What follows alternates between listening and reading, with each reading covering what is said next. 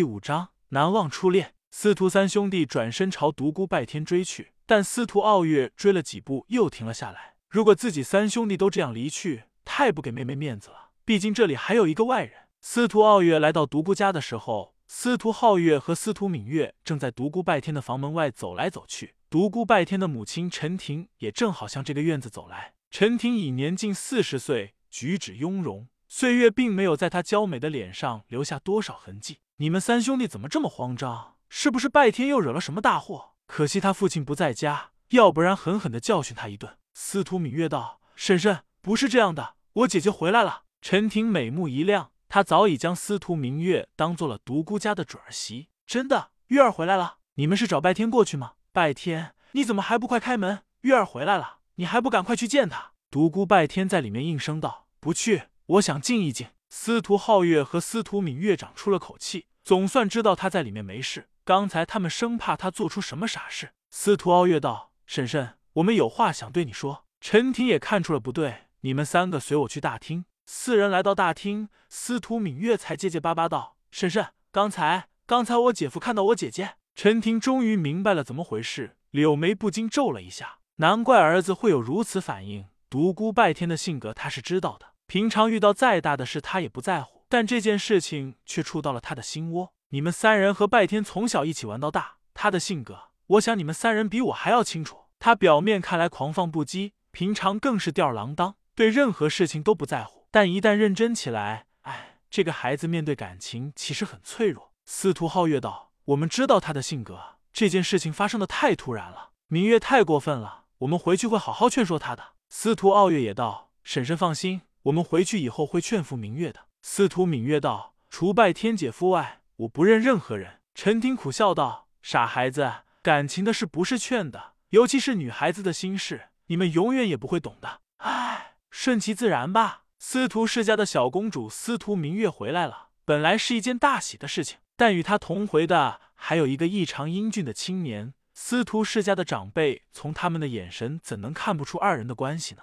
本来比较热烈的气氛，在比较尴尬的场面中草草结束。刚刚过吃晚饭。司徒世家的三兄弟便跑到了独孤家。独孤拜天的父亲独孤延志已回到了家中。三人来时，他正在饮茶。司徒敏月道：“叔叔，拜天姐夫还好吗？”独孤延志对他这样称呼拜天早已见怪不怪了，笑道：“你这个小家伙，以后可要改改嘴了，不能再叫他姐夫了。”司徒敏月挠了挠头道：“除了拜天姐夫外，我不认任何人。”独孤延志只是笑了笑。司徒傲月道：“叔叔，拜天他还好吧？”独孤延志笑道：“你们又不是不知道他的脾气，生气的时候比什么时候都能吃。现在正在厨房大吃大喝呢。”三兄弟一听，赶忙朝厨房跑去。进门一看，独孤拜天正在鲸吞牛饮，一桌丰盛的饭菜已被他消灭了一大半，一坛酒也已见了底。这些东西足够三个人吃了，却被他一个人装进了肚子里。三人暗暗啧舌。三人静静的看着他把饭吃完。司徒皓月道：“拜天，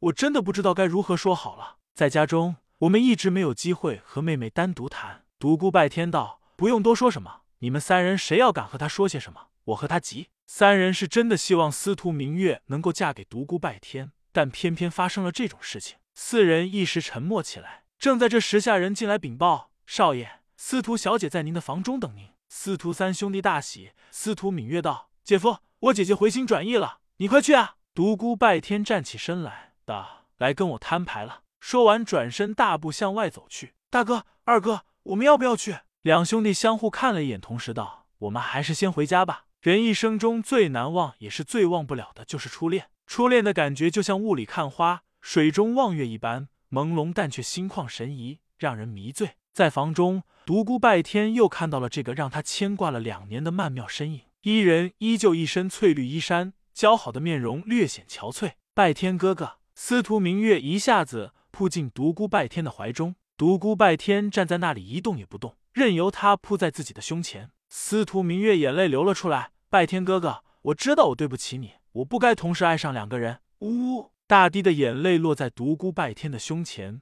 泪水打湿了他的衣襟。你不知道这两年来我有多么的思念你，而正在这时，刘师兄走进了我的生活，而且而且他为我付出了很多。我发现他身上有好多你的特征，同样的不屈不服。同样的坚韧，我开始把他当成你来安慰相思，谁知却越陷越深，终于像爱你一样的爱上了他。呜，我的心里好痛苦。呜，独孤拜天任由他诉说，任由他哭泣，静静的站在那里一动也不动，一句话也不说。当爱情已被分割为两半，那还叫爱情吗？拜天哥哥，你说话呀！你打我吧！司徒明月梨花带雨，一脸的泪珠。独孤拜天缓慢的将他从自己的胸前推开，道：“就因为他像我，你才喜欢他。他有理想，有抱负，他要在武林中闯出一片天下，他要大陆上做出一番事业。”望着独孤拜天漠然的脸庞，司徒明月的声音戛然而止。独孤拜天心中暗潮：有理想，有抱负，我呢，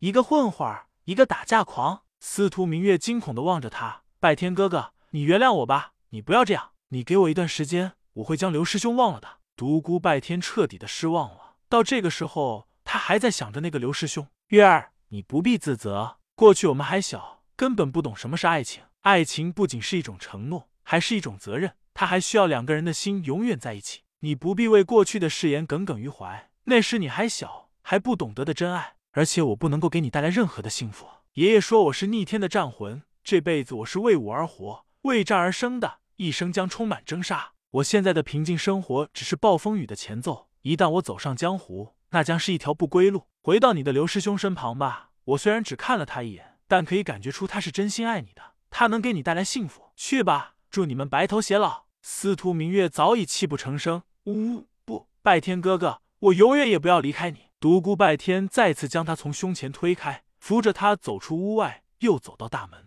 独孤家的下人惊异的望着面无表情的独孤拜天和泪如雨下的司徒明月，全都不知道发生了什么事情。独孤拜天一直将司徒明月送到司徒世家的门口，才停身站住。司徒明月满脸的泪水。